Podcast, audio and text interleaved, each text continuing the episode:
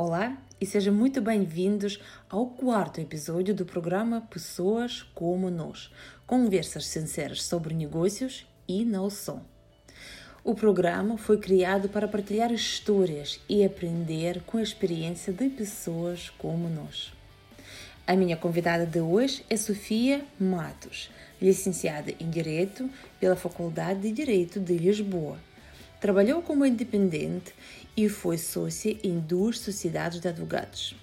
Em 2010, recebeu o convite da SIC para gerir o consultório jurídico, que fazia parte do programa da Júlia Pinheiro, e em que respondia às perguntas de espectadores em direto.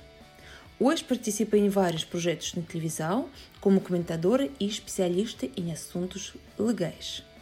É bailarina aposentada e é mãe de duas filhas. Vamos dar boas-vindas a Sofia Matos. Sofia, nós temos uma tradição: começar cada podcast com perguntas rápidas. Pronta? Bora. O que te diferencia dos outros? Uh, absolutamente nada. Não acredito, mas pronto. Não, nada. Melhor do que a maioria de nós melhor que a maioria de nós, eu acho que todos somos igualmente bons. Portanto, a resposta é a mesma: nada. Se eu falar com os teus amigos, o que vão eles dizer sobre ti? Que eu sou uma pessoa divertida, meticulosa e às vezes chata.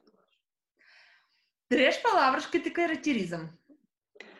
Uh, três palavras. Sou hum, tenaz, trabalhadora uh, e doente, muito doente. Ok, já vamos a isso. O que te motiva? O que te faz acordar todos os dias? Olha, ir à procura de realizar mais qualquer coisa. Isso é que me faz acordar todos os dias. Ir à procura de me superar. Todos os dias eu gosto de desafios e todos os dias levanto-me para tentar alcançar o desafio a que me propus. De que tens medo? Olha, tenho medo da doença, por isso é que eu te disse há pouco que era doente. Tenho medo da doença. A doença faz-nos perder muita qualidade de vida. É verdade. Completa a frase. Portugal é.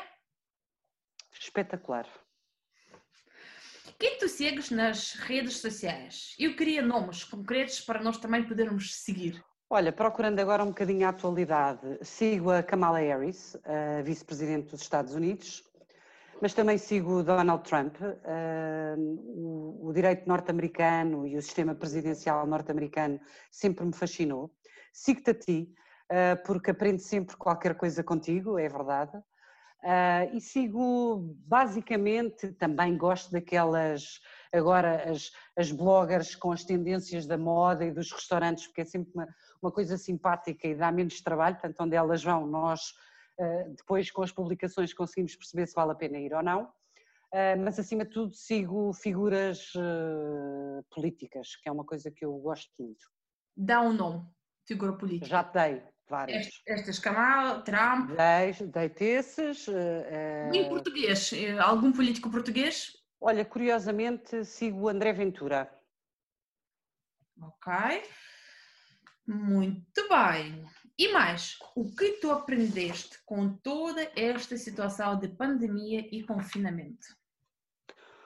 Aprendi a relativizar algumas eh, coisas. Vou-te dar um exemplo. Passei a pandemia de março a junho com dois pares de calças de fato de treino, duas ou três t-shirts e duas ou três sweatshirts. Ou seja, tudo aquilo que nós achamos que é importante para nós, acabamos por ter a perfeita consciência de que não precisamos de tanto para viver. E, e, não é só porque estamos em casa, é porque de facto esta sociedade de consumo em que, em que vivemos e a que estamos habituados, é sempre preciso ter mais do que o outro, é preciso ter 10 pares de calças, 10 eh, blazers, 10 de tudo um pouco, e de facto a pandemia eh, obrigou-nos a, a, parar um bocadinho e perceber que efetivamente aquilo que nos faz mais feliz não é ter mais. A mim o que me fez mais feliz na pandemia, e foi, foi um período particularmente feliz, eh, foi perceber que tinha a minha família comigo, as minhas filhas, as pessoas que eu, que eu mais amava, e que correu tudo extraordinariamente bem, graças a Deus, ninguém ficou doente, com dois pares de calças de fato de treino e duas t-shirts e eu fui absolutamente feliz. Ah, e um bom copo de vinho que para estar aqui contigo à conversa uh, também me acompanhou durante a pandemia. Foi uma experiência espetacular. Em Portugal é fácil ter vinho. É muito fácil, vinho. muito fácil, muito fácil. É mesmo bom. O que tu fazes neste momento? Onde tu estás? Lugar Olha, neste, o que fazes? Na minha vida, na minha vida profissional, é isso que tu queres saber. Eu é. continuo a ser mãe, aliás, eh, fizeste questão e eu fiz questão de dizer que sou mãe. Sou mãe de duas, duas raparigas, uma com 21 anos e outra com 17, eh, que são de facto o meu maior desafio, porque as criei, e isto posso dizer, sozinha, eh, completamente sozinha. Uh, e, portanto, esse foi o meu maior desafio e continua a ser, é aquele que eu pratico diariamente. A mais velha está a acabar também o curso de Direito e ainda hoje, enquanto estava aqui a trabalhar a partir de casa, uh, fui sendo interrompida com casos práticos de Direito Administrativo e dando os meus inputs. Portanto, uma das coisas que eu faço hoje em dia é abraçar um novo projeto na advocacia, uh, com pessoas que eu considero, que eu respeito intelectualmente, e isso é um grande desafio para mim, porque vou ter que estar ao, ao nível uh, destas três pessoas que, que, me acolheram neste projeto. E depois também aquilo que é a minha paixão, sabes, com o meu maior sonho. Eu fui bailarina durante alguns anos, é uma coisa que, que, acaba, que acaba naturalmente porque vamos envelhecendo e porque, infelizmente, uh, o bailarino é uma pessoa que não pode uh, viver em condições, eh, porque sobrevive com os ordenados que, que recebe. E eu eh, abandonei muito cedo a carreira de bailarina, porque casei, quis ser mãe e depois tirei o curso de Direito e apaixonei-me pelo, pelo Direito. Com, com um programa de televisão que dava na altura, eh, uma, uma série norte-americana, mais uma vez, que era As Teias da Lei. E eu, olhando para o sistema norte-americano, coitada, achava que era igual ao sistema português e a maior desilusão da minha vida foi quando entrei numa sala de tribunal e vi que nada daquilo que acontecia nos Estados Unidos era igual ao que acontecia em Portugal. Mas calmamente vou fazendo o meu teatro quando, quando chego a tribunal. Porque é um bocadinho uma encenação, que é aquilo que se passa no, no, nos julgamentos nos Estados Unidos. E eu fui encenando aqui também vou encenando em Portugal um bocadinho à moda americana aquilo que é representação numa sala de audiências. Depois, como o meu segundo maior sonho que eu não realizei era ser atriz, o teatro é de facto uma coisa que, que me apaixona. Há um dia que estou no meu escritório e recebo um convite da SIC para ir comentar um programa da tarde, umas questões jurídicas.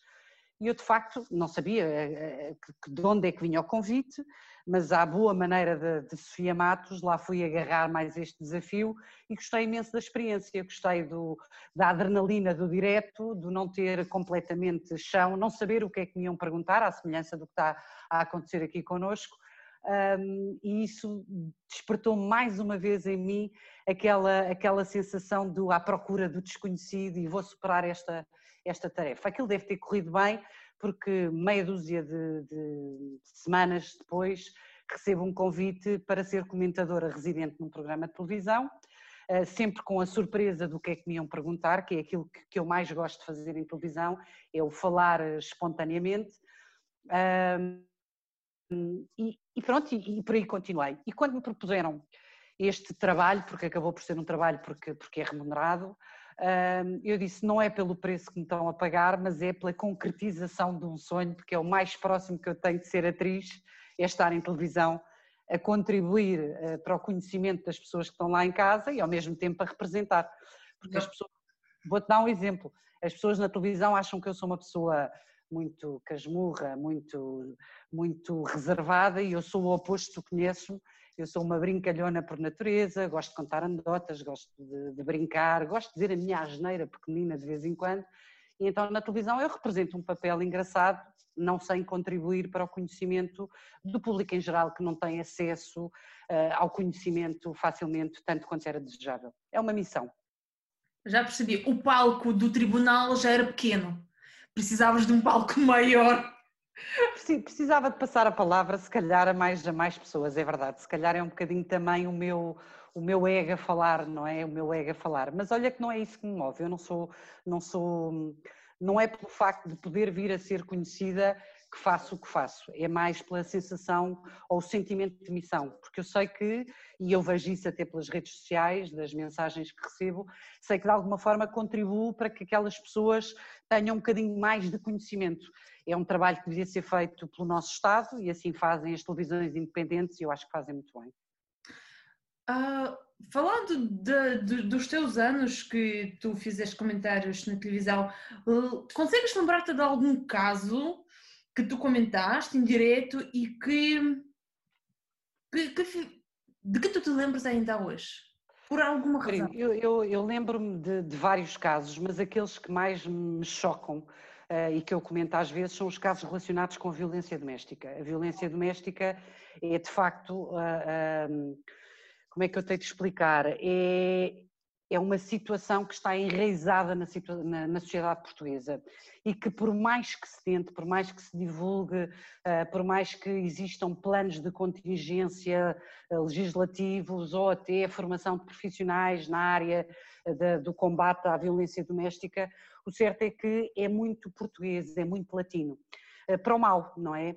Normalmente a violência doméstica está eh, associada, eu digo normalmente porque há casos de exceção, a quadros de, de maior pobreza, mas de facto nós não, temos, não sabemos, e eu que trabalho diariamente com a justiça, não sabemos como é que podemos parar eh, esta enorme fragilidade da nossa sociedade. E esses são aqueles que mais me tocam.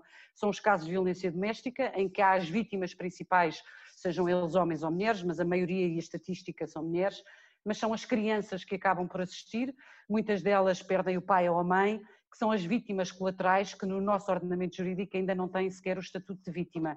É uma luta, eu aliás participo eh, numa petição que já deu entrada na Assembleia da República para se rever o estatuto de vítima das crianças, que também elas são vítimas de violência doméstica.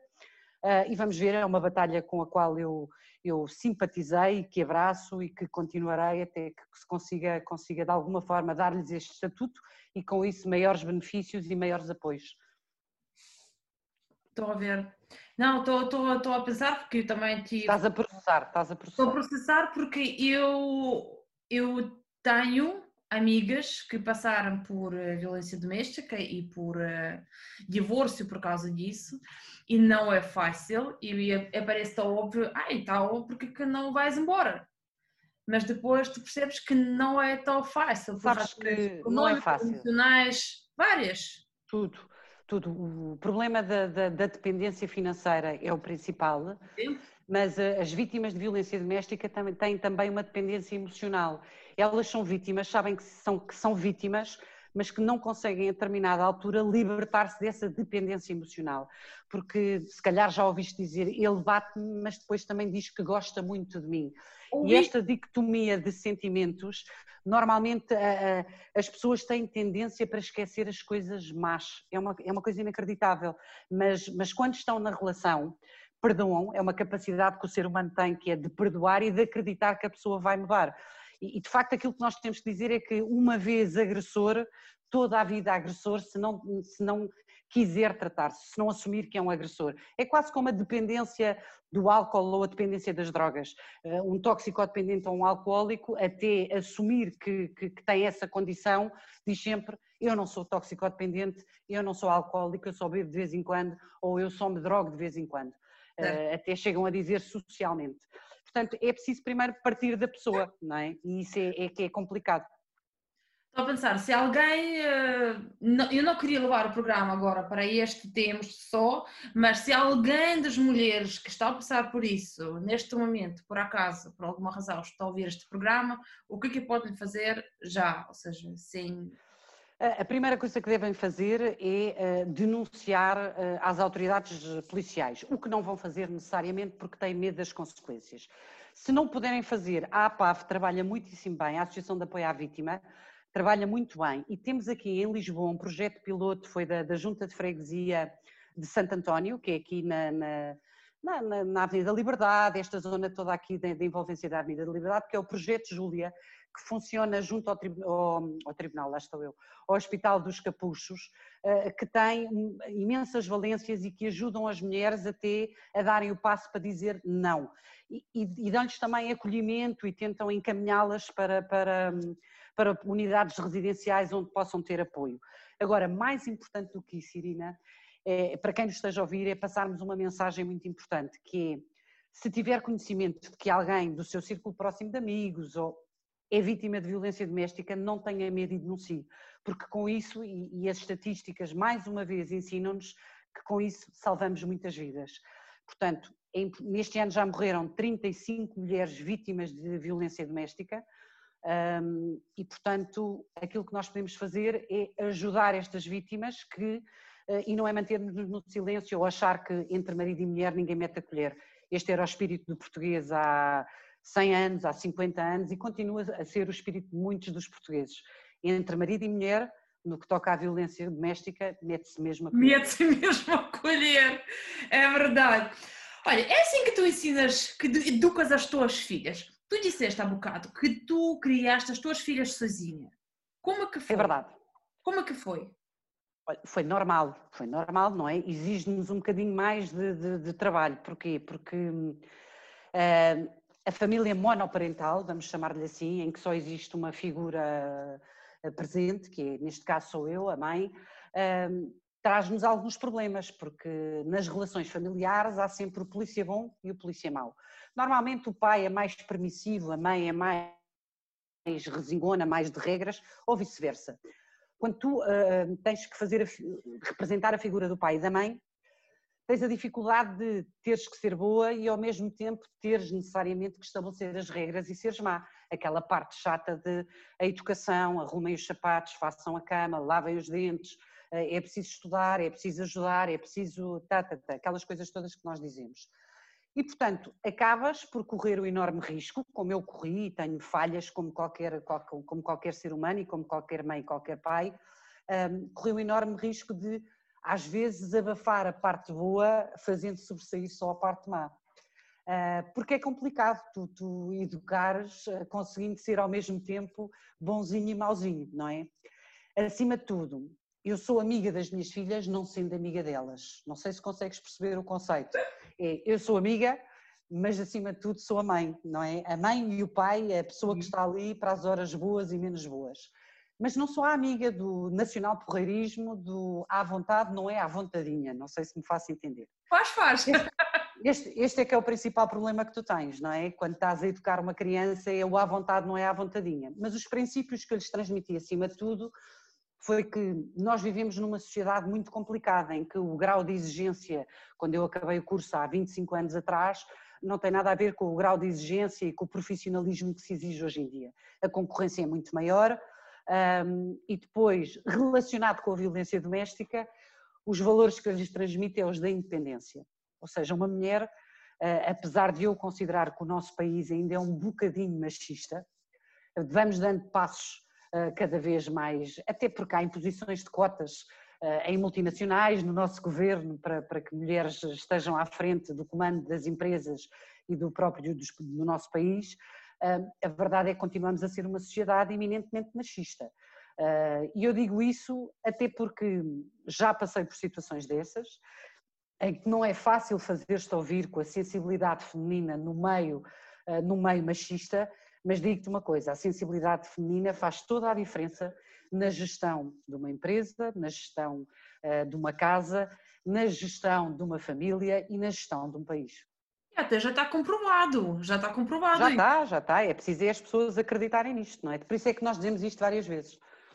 A questão é, volta para aquele momento quando tu sentiste eh, que a diferença foi, não sei, justiça, injustiça na empresa, foi não por ser pior profissional, uh, por ser, não sei, com menos experiência, mas por ser mulher. Como tu te sentiste? Eu lido bem com isso, uh, lido bem com isso, uh, mas interiormente cria-te um desapego daquela organização. Ou seja, quando tu não, não, não te consegues fazer ouvir, uh, não tem a ver com o mérito de seres bom ou mau, mau naquilo que fazes. Eu estou a falar na cadeia de gestão, se quiseres, se quiseres simplificar. Uh, quando tu não te consegues fazer ouvir uh, porque és mulher e porque, ah, como é, lá está ela, coitadinha, sempre a proteger os, os fracos e os oprimidos, ah, lá está ela, coitadinha, porque é mãezinha dos fracos e oprimidos quando tu começas a interiorizar isso, tu fazes o teu balanço e dizes: Eu identifico-me e quero continuar a ouvir para o resto da minha vida, lá está ela, coitadinha, ou eu acho que tenho muito mais para dar e, portanto, eu vou arriscar e vou dizer: Ok, lá está ela, coitadinha, tem coragem e diz que se vai embora. Eh, eu, sou, eu aposto mais nisso. Eu, quando não estou bem, seja por que razão for, eu agarro nas minhas coisas e vou-me embora calmamente. Porquê? Porque não compactuo com, com, com, com políticas machistas, isso não compactua. Estou sempre a pensar, e se calhar, uh, nem tanto se calhar, como eu fazia sempre o mesmo. Pego nas minhas coisas e vou. E se uma pessoa não pode, por algumas razões, porque não consegue encontrar outro emprego? Ou porque o emprego outro não será tão bem pago? O que fazer nesta situação? É pegar na balança Claro que há pessoas que vivem bem com isso, não é? Eu estou a dar o meu ponto de vista. Como eu não vivo bem com isso, eu arrisco tudo. Arrisco tudo mesmo sabendo que, tal como todos nós, não é? Eh, tenho contas para pagar ao fim do mês, não é? Portanto, mas eu arrisco.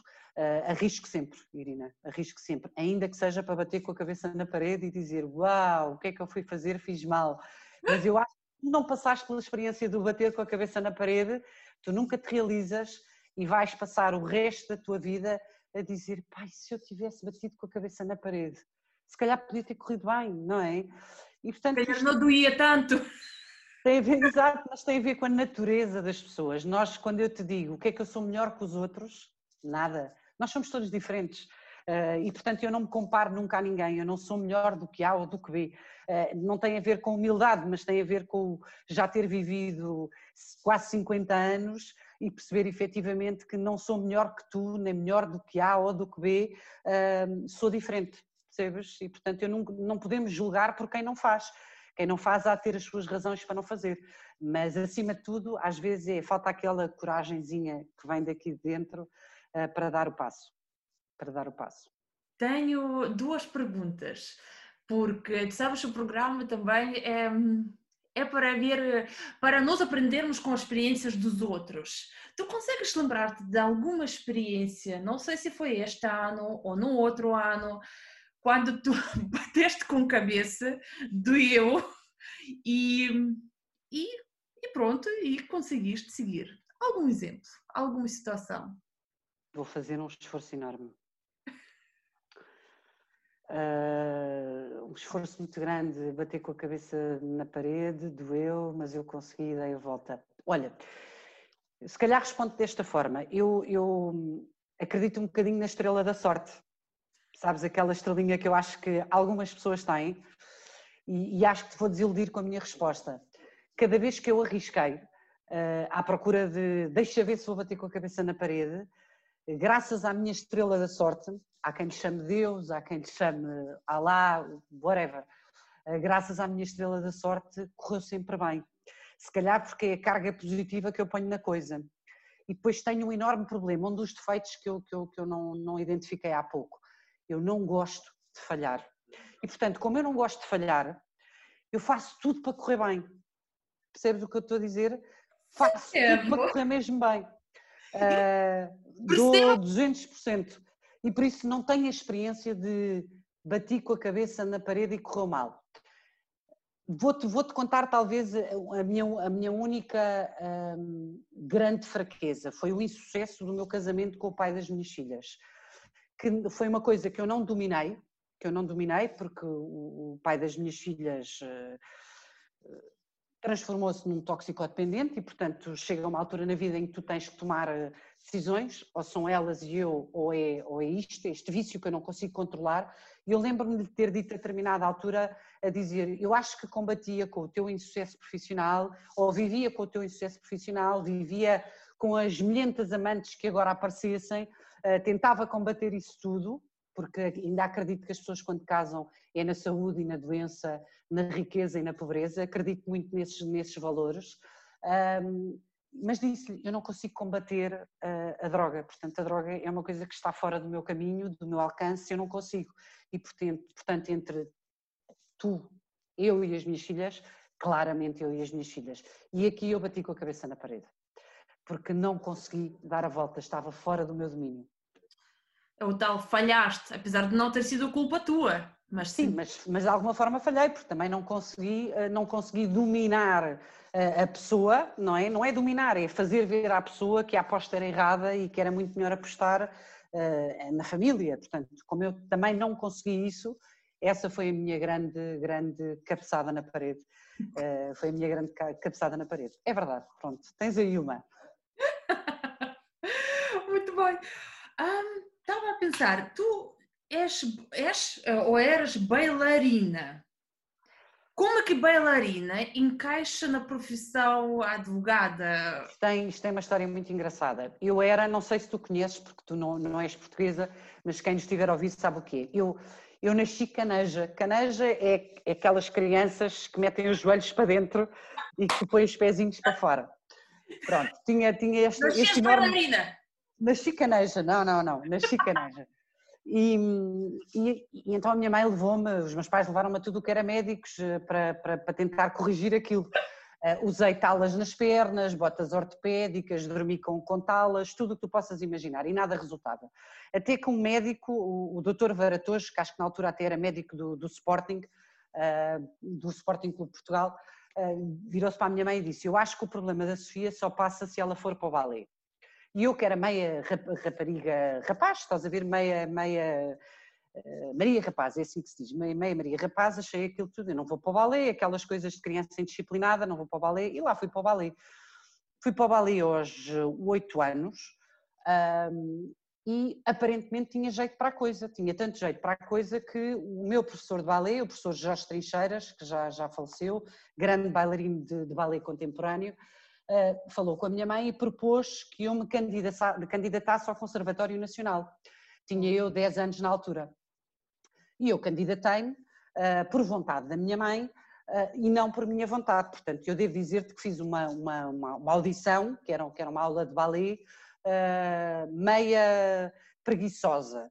Mas a coisa correu bem, eram muitos candidatos e eu tive a sorte, a sorte, e digo já te vou dizer. Aquela estrela sorte, da sorte a sorte de, de, de, ter entrado e apesar de eu não querer. Porquê é que se veio a desvendar ter sido uma sorte? Primeiro porque tive acesso a coisas que, eh, de facto, a maior parte das crianças, nós aqui em Portugal, no ensino, eh, valorizamos muito pouco as artes. Isto é a minha opinião e continua a ser. Ainda que tu coloques os teus filhos em colégios privados, eh, eles não têm acesso à arte, eles não têm acesso à música, não têm acesso à, à pintura, não têm acesso à dança, não têm acesso a nada. E, portanto, isto foi uma vantagem que eu tive na minha educação aos 10 anos, foi ter acesso uh, a um mundo que para mim era absolutamente desconhecido, não só porque os meus pais não ligavam nenhuma a isso, uh, eram trabalhadores, trabalhadores, trabalhadores, e, e, não me... Não me não tinham a sensibilidade para me apresentar isso uh, e, e, e, de facto, esta foi a minha grande oportunidade, porque o conservatório, à data, era um mundo de arte. Ali estavam os alunos de música, a escola de cinema, a escola de teatro, de cenografia e a escola superior de dança e o Conservatório Nacional. Portanto, foi um mundo de experiências espetacular, desde assistir ao Royal Ballet em Lisboa, ver a Companhia Nacional de Bailado, as melhores óperas, e portanto foi tudo à semelhança, não sei se viste um programa que era o Fame, lembras-te? Sim. Fame, pronto, isto era o conservatório, a dimensão portuguesa era um Fame que eu comecei a viver uh, aos 10 anos de idade, portanto imaginas tudo aquilo que aconteceu. E depois, porque me deu a disciplina, a força, a vontade uh, para ter conseguido alcançar tudo aquilo a que me vou propondo ao longo da vida. Porque quando tu, de muito pequenina, tens oito horas intensivas num conservatório nacional e ao mesmo tempo tens que fazer o teu percurso escolar normal, um, acaba por te dar uh, uh, muita disciplina, portanto, tu acabas por ter que disciplinar porque tens pouco tempo para tudo. Uh, claro que hipotecou aquilo que eu ouço grandes amigos meus e os meus amigos, aquilo que é a parte gira do os copos, o sair à noite, o conviver com os amigos. Aliás, eu tenho muito poucos amigos que, que, que restam dessa, dessas alturas porque eu não convivia. Eu chegava à casa à sexta-feira, punha o meu pijama e tirava ao domingo de manhã para ir à missa obrigada e, e, e, mais nada. Portanto, os meus fins de semana eram isto, era estudar, uh, balé uh, e, e, a missa ao domingo. Era, era a, minha, a minha vida até às férias grandes. Mas, mas foi uma, uma experiência muito prazerosa, muito prazerosa. Gostei imenso. e como é que entra aqui o direito? Foi o que tu me perguntaste. Porque a determinada altura, quando tu acabas o conservatório aos 18 anos, um, ou continuas o teu percurso de bailarina, eu dancei com os Jorge Trincheiras há algum tempo e na companhia, um, ou uh, tens de tirar um curso superior. E a clarividência do, dos meus pais foi sempre, uh, eu acho que tu deves tentar tirar um curso superior. Eu tinha aquele bicho do direito por causa das teias da lei, e disse, bom, eu a tirar um curso superior, o mais próximo que pode haver ligado às artes, teatro, ok, encenação nos julgamentos, é o direito. E eu, eu sempre fui uma rapariga justiceira, com o sentido do, do, do, bem e do mal e do correto e do incorreto, estava cá tudo. E então lá fui, uh, candidatei-me à Faculdade de Direito de Lisboa, entrei, uh, nem sei como, mas pronto, entrei, tirei o meu curso e depois casei logo muito cedo e, e, tive que optar pelo money money, infelizmente o dinheiro dita a vida, porque tinha contas para pagar e projetos e fui mãe muito cedo, tudo e tudo e tudo, e pronto, e tomas as tuas naturais opções. E hoje sou doente por causa do balé, por isso é que há bocado eu te disse, doente sim, sou uma mulher doente. Pronto, ainda bem que esclareceste, porque quando dizes doente, há quem pode pensar noutra coisa.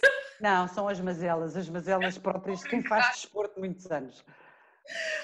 Sim, estou a pensar assim, tu estavas a falar de arte e eu até estava quase ai, entusiasmada contigo, mas é verdade, o balé para mim não é algo que nós associamos a algo muito prazeroso, é mais um trabalho e um trabalho duro. Repara bem, eu não disse que o acesso a, a, ao conservatório e ao facto de eu ter feito o conservatório foi o acesso à arte. Eu disse que o facto de ter entrado no conservatório deu-me acesso à arte. É completamente diferente. Claro que seres bailarino e, e, e fazeres o Conservatório Nacional é uh, castigo, não é arte, é castigo. É preciso amares muito aquilo que estás a fazer para entenderes levar esta vida para o resto da vida. E aqui eu faço um parênteses, eu não amava muito aquilo que estava a fazer. Eu gostava daquilo que fazia, mais pelo acesso a tudo do que propriamente as horas de sacrifício, os pechas de sangue na altura. Agora os bailarinos têm sorte, porque agora há assim umas proteções de silicone que se enfiam nos dedinhos antes de entrares com o pé na sapatilha de pontas, mas no meu tempo, Irina, não havia nada disso. Era o gesso cartonado, o colan, que fazia fricção nos dedos dos pés e tudo em carne viva, portanto era completamente diferente. E eu tinha, repara, 10 anos, portanto foram até aos 18, ali horas e horas com, com os pés uh, doridos, com o corpo massacrado, com, a não poder comer eh, muito, que é uma coisa que eu gosto, uh, não podias comer muito, se pesasses mais 10 gramas já estavas a ouvir o professor Jorge Salavisa, que também já, já faleceu agora há pouco tempo, esse enorme uh, bailarino, a dar-nos na cabeça e, e, e, pronto, é uma vida de sacrifício. Mas é, uh deu. Podemos dizer que isto foi o teu treino de resiliência? De... Olha, vistas, vistas as coisas eh, assim, foi, foi. O espírito de sacrifício, de superar, de nos superar, sim. Porque repara, havia dias tu acabavas uma aula de contemporâneo e a seguir tinhas uma aula de repertório. repertório é, tinhas que ir eh, treinar os bailados eh, todos. Uh, já não havia força certo? Mas tu tinhas que fazer aquilo, porque fazia parte do teu currículo e tinhas que fazer. E então a capacidade de superar, de resiliência, ok, bora, vamos, tem que ser. Uh, e era isto que nós, que nós fazíamos dia após dia durante nove meses no ano. Sabes o que eu estava a ver, estava a pensar agora? Uh, na quarentena há muitas pessoas que tiveram, passaram por tempos menos bons. E uh, é bom quando já temos este espírito e vamos arriscar e vamos, e se for necessário, vamos seguir, e mesmo assim, quando não for, vamos fazer. Contudo, não é algo que eu te vou dizer, mas vai lá, faz. E uma pessoa não é capaz, neste momento, ou está tão em baixo, e se alguém nos está a ouvir agora, uhum. consegues dar alguma, algum conselho, passar alguma mensagem para as pessoas que acham que neste momento não são capazes? De se levantar e fazer seja o que for. Olha, Irina, o conselho que eu posso dar às pessoas é que hum, nós devemos sempre acreditar uh, que o futuro nos reserva alguma coisa de melhor. E se baixarmos os braços, as coisas necessariamente não se vão alterar. Por isso, uh, a palavra que nós podemos dar sempre é uma palavra de esperança, de nunca desistir, uh, porque necessariamente quem não é abençoado, as coisas não lhe vêm parar ao colo. E aqui eu vou dizer-te uma coisa, e esta é a maior palavra de esperança que eu posso dar. Nada do que eu tenho me vai parar ao colo, Irina. Nada. Nada do que eu fiz me foi dado porque eu tenho três ou quatro apelidos, certo? Porque não tenho. Sou uma filha de classe média, trabalhadora. Uh, os meus pais não têm quatro apelidos, aliás, o meu nome é Sofia Matos, estás a ver? Pronto, se quiseres pôr o Ferreira da minha mãe à frente, o meu nome é Sofia Ferreira de Matos, tenho um dia aqui que é para uh, dar assim um bocadinho mais ar, mas eu não tenho três nomes sonantes que só por aparecer com um cartão de visita com o nome sonante eu vou ter um emprego numa, numa Galp ou numa PT ou num banco qualquer, uh, pese embora não tenha dado provas das minhas competências ou do que quer que seja, ou do que quer que seja. Portanto, temos que acreditar em nós, que somos capazes e vamos à luta até ao fim, nem que para isso uh, tenhamos que bater com a cabeça na parede 50 vezes, mas nunca desistir, nunca baixar os braços. Eu percebo perfeitamente o que tu dizes e eh, concordo completamente. Sabes, acho que onde acontece o problema é que algumas pessoas ouvem esperança é como ficar e estar à espera. Mas não, não estamos a falar desta esperança. Não. Estamos a falar daquela esperança quando esperamos e fazemos para tudo acontecer e bater com a cabeça se for necessário. Até te vou dizer mais. Sabes que hum, nós temos amigos, certo? Uh, nós, todos nós temos amigos. E há pessoas que gostam de dizer eu tenho muitos amigos, eu tenho muitos amigos. Mas quando tu estás mal, não são necessariamente os teus amigos que te vão bater à porta a tal espera de esperança, eu tenho a esperança que o meu amigo me bata à porta, não são. Portanto, nós, isto é um bocadinho uma visão isolada do que é eh, a nossa vida enquanto seres humanos, mas eu vejo a minha vida sempre numa perspectiva muito isolada. Eu conto, acima de tudo, comigo, com a minha mãezinha e com o meu paizinho, que nunca me deixaram cair, uh, mas acima de tudo eu conto comigo, comigo. E se vier alguma coisa dos meus amigos, eu acrescento à minha esperança. Acrescento.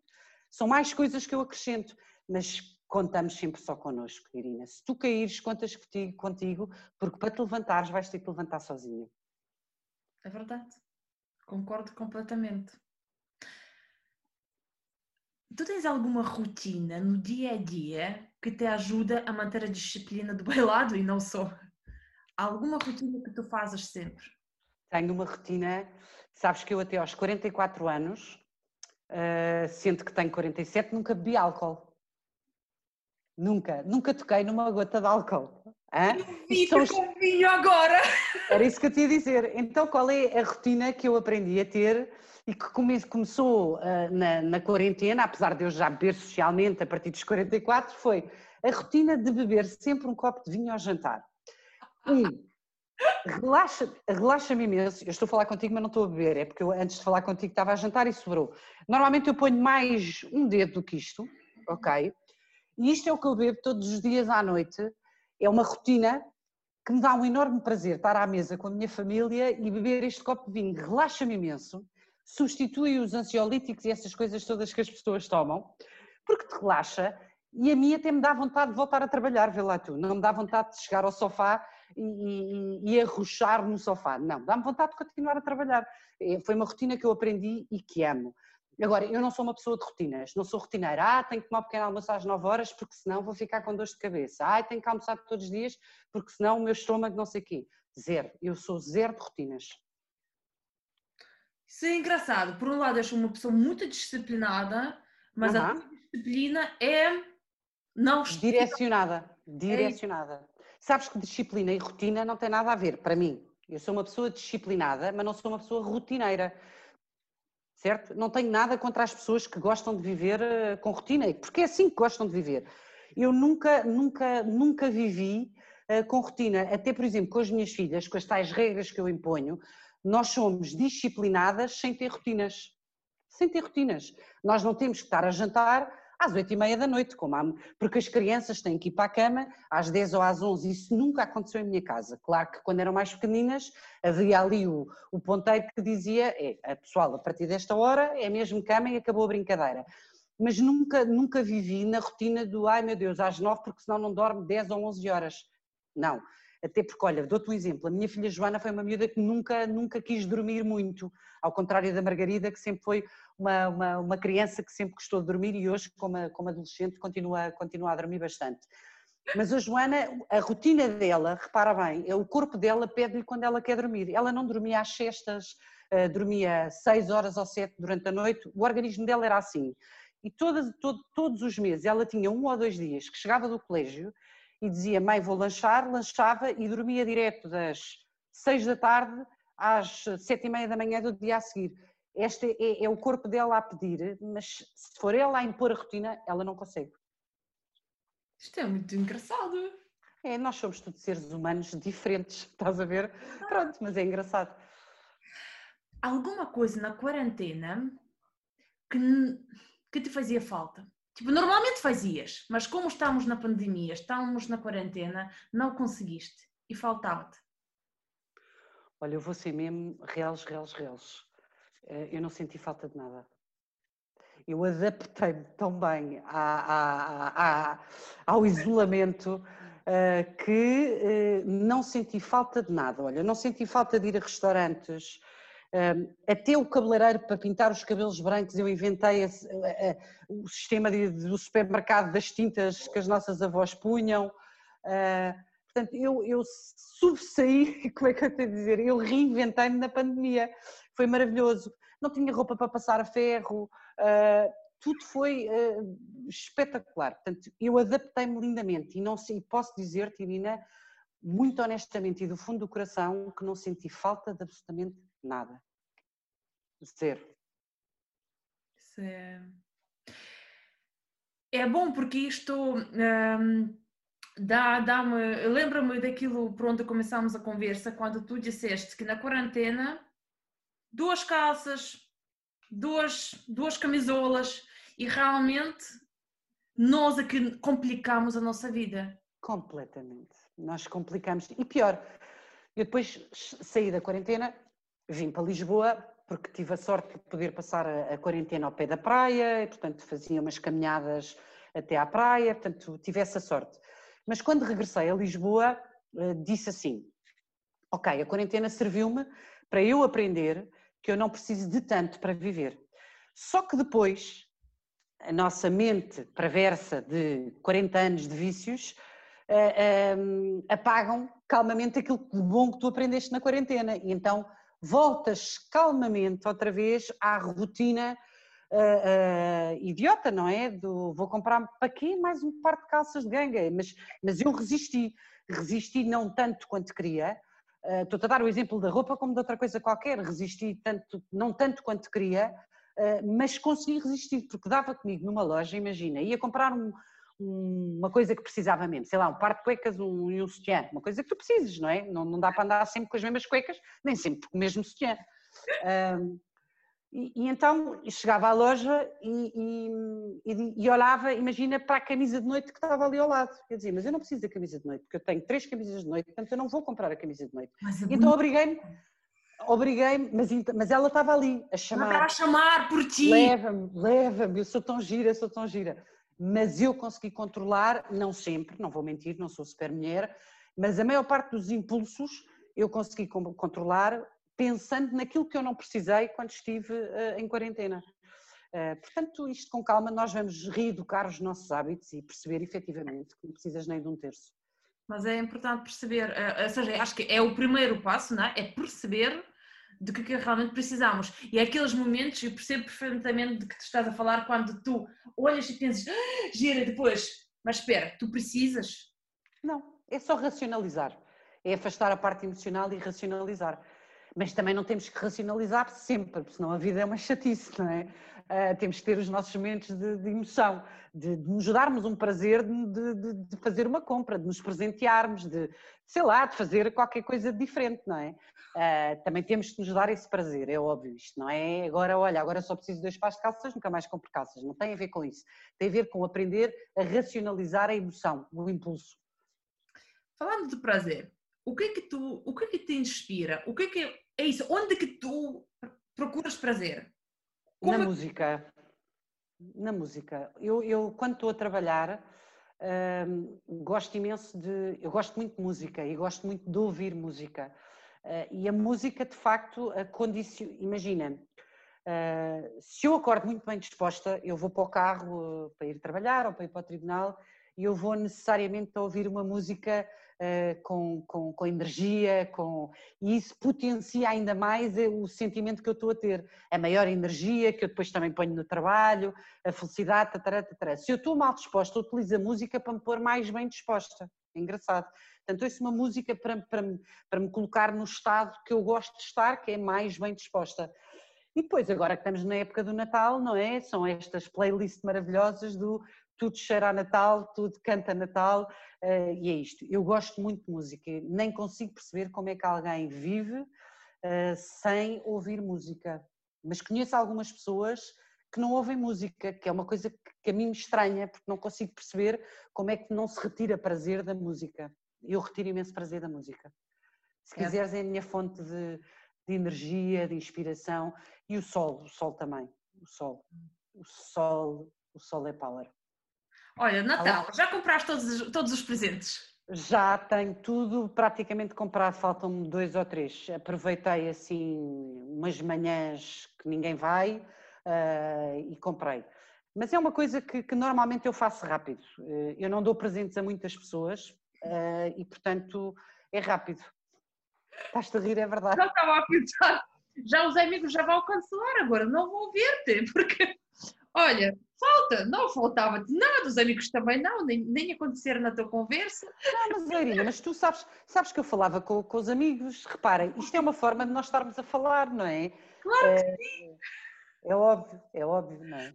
Mas olha, Natal, dezembro é sempre um ótimo mês. Olha, sabes, hoje faltam, já faltam apenas 10 dias antes do Natal. É verdade, para o dia de Natal. Para o dia de Natal. Sabes o que é que eu gosto mais no Natal? Não, diz-me.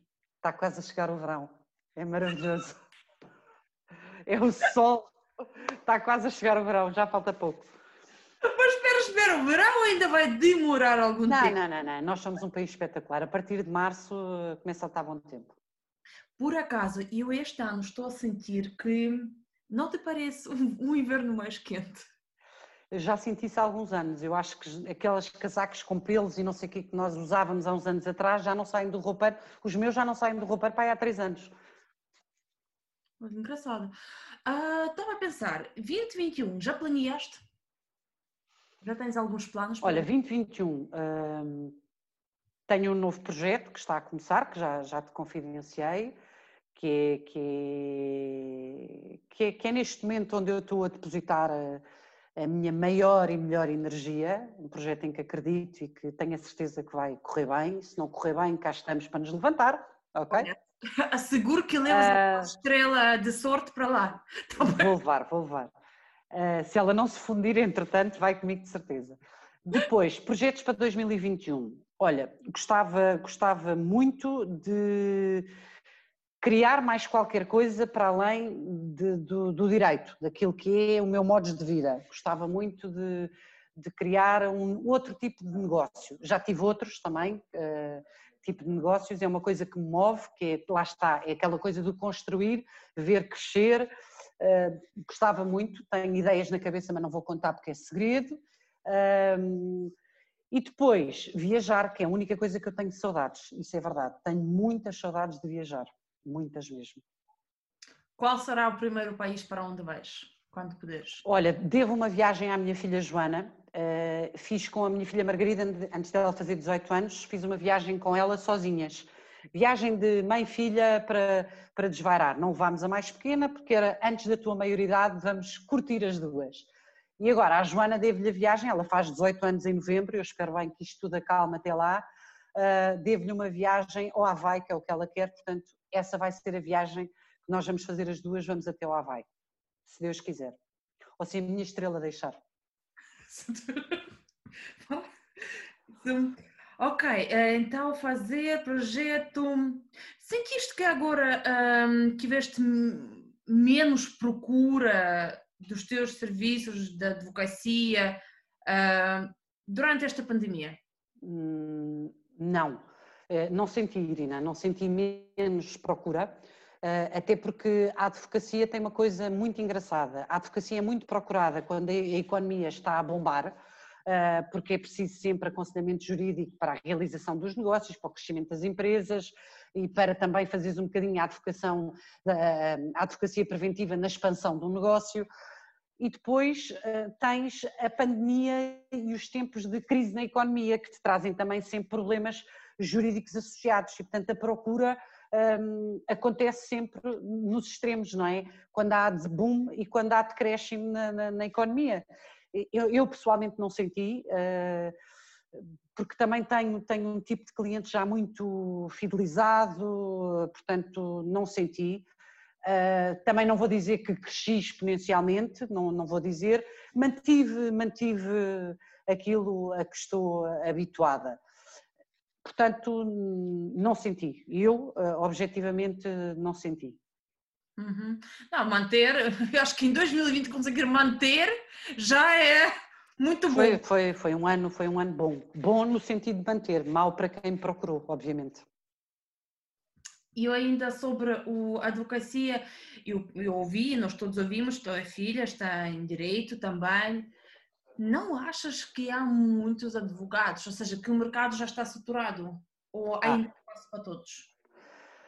Há muitos advogados, é verdade, eh, mas há uma crescente necessidade eh, de eh, absorvermos advogados. Repara, nem, todos, nem todas as pessoas que acabam o curso de Direito vão necessariamente ser advogados, uns vão ser juristas, outros vão ser consultores, portanto o mercado precisa efetivamente. E se tu reparares, o curso de Direito é um curso que continua a ter mais vagas no ensino superior, ou seja, aquele em que o Estado entende eh, ehm, que há necessidade de continuar a acolher uh, pessoas para, para, para frequentarem aquele curso e depois para serem encaminhados para os diversos setores de, de atividade de, de, do país. Uh, porquê? Mas isto é uma ideia muito própria que eu tenho. Eu acho, efetivamente, Irina, que o curso de Direito é aquele com maior saída profissional. É um curso muito completo. Tudo aquilo que tu fazes na vida é um contrato, é, é direito. Tudo, dá, é, tudo é direito. Tu, tu casas-te é direito. Uh, tu compras uma carcaça na padaria portuguesa é direito. tu ah, sei lá, podia dar-te milhares de coisas. Eu estou aqui a falar contigo, ah, isto acaba por ter, se alguém for comentar o que quer que seja por trás, há aqui a violação eventualmente de um direito, estás a ver, tudo mete direito. E, portanto, há muitos advogados, mas eu acho que o mercado continua a absorver este número enorme de advogados. Nós estamos agora a falar de, de, emprego e eu hoje tive, precisamente hoje tive uma conversa com, com o senhor uh, inglês, quem já faz recrutamento há mais que 20 anos, por exemplo, para a Booking, também ele fazia, ou seja, e ele disse que quando a quarentena acabar e nós começarmos a voltar à vida normal, apesar de nunca vai ser normal já como, como era, que vai haver muito maior concorrência para, os empre... para, os empre... para conseguirmos o emprego. Porque Ou tens seja, mais vai... pessoas desempregadas, não é? Portanto, tens mais pessoas desempregadas, o que faz com que mais pessoas se candidatem a um único emprego. Portanto, o universo de pessoas versus as vagas que eventualmente vão existir vai fazer com que a concorrência entre os pares seja muito maior, não é? Necessariamente. Necessariamente o que é que podemos fazer? Lembra, uh, algum não, Irina, não, a retoma, a, retoma, a retoma vai ser lenta, obviamente, não é? A retoma vai ser lenta e eventualmente, sabes que os tempos de crise, uh, mesmo quando tivemos a intervenção da, da, Troika e agora também, que não, vamos lá ver se não, não teremos que chegar a uma situação dessas também, os tempos de crise normalmente servem para sanear uh, aquilo que está mais no mercado. Aqueles que têm efetivamente condições para sobreviver vão sobreviver necessariamente Agora, aqueles que já estavam coxos não vão ter a oportunidade de, de, de se reerguer.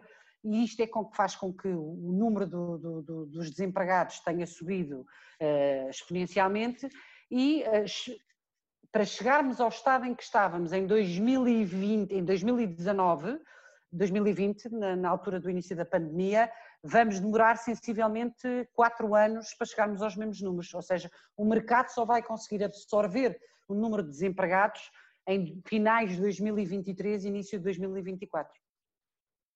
Isto é, está agora a pensar, isto é muito triste. É assustador, é, é assustador.